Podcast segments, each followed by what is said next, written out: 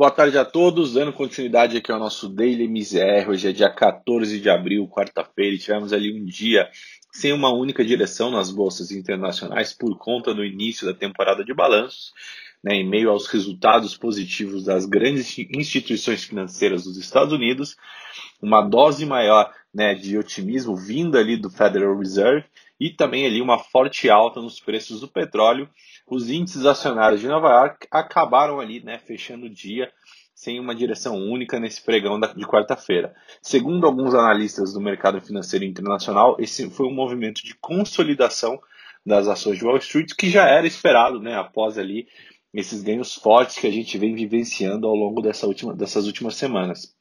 O dia é, foi marcado ali, como a gente mencionou, pelo pontapé inicial na temporada de balanços corporativos do primeiro trimestre aí de 2021. É, o JP Morgan, o Goldman Sachs e o Wells Fargo superaram com folga as expectativas dos analistas, tanto para a parte de lucros quanto para a parte de receita. Porém, mesmo assim, as ações do JP Morgan fecharam o dia em queda de 1,82, enquanto Goldman Sachs e Wells Fargo avançaram ali respectivamente 2,32 e 5,58. É, realmente foi um dia ali é, onde as bolsas acabaram sem, não, não tendo ali um único um, uma única direção, né? Com isso, o Dow Jones terminou o dia em uma ligeira alta de 0,16%, o S&P ali recuando 0,41% e o índice na, e o Nasdaq, né, recuando ali 0,99%. É, do outro lado do, do oceano, né, o Eurostox teve um dia positivo também, fechando ali avançando é, fechando numa valorização de 0,19%. Vindo para a parte da Bolsa Brasileira, é, o Ibovespa que hoje retomou a marca dos 120 mil pontos em um movimento que novamente conta com a ajuda dos pesos pesados no índice, né, como Vale, Petrobras e Banco, né, para fazer com que o indicador tenha uma valorização.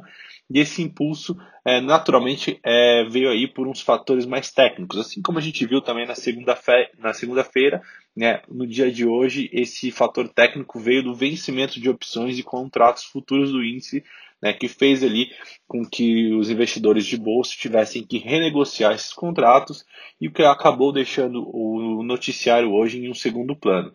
Né. Após alguns ajustes, a bolsa hoje fechou em alta de 0,84 aos 120.295 pontos. Depois até de tocar a máxima ali próxima dos 120 mil pontos, 121 mil pontos, acabou não conseguindo sustentar ali aquele patamar.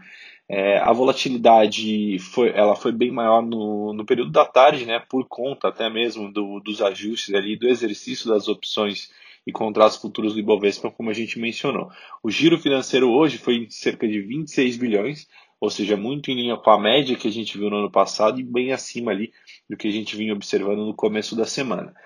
Vindo para a parte de câmbio, é, um ambiente de maior apetite a risco no mercado internacional e a expectativa também de entrada de recursos estrangeiros no Brasil por conta de uma oferta de debêntures participativas da Vale, é, ajudaram com que o mercado de câmbio realmente devolvesse parte ali dos riscos embutidos nesses últimos pregões.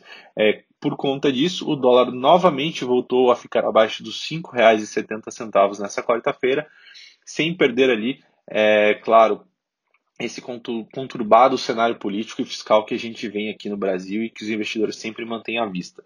É, a moeda americana foi, fechou o dia sendo negociada a R$ 5,67 em uma queda ali de 0,80, muito em linha né, com os demais pares emergentes, quando a moeda americana também cedia 0,85 em relação ao rende sul-africano e 0,8 desculpa, 0,28 em relação à lira turca.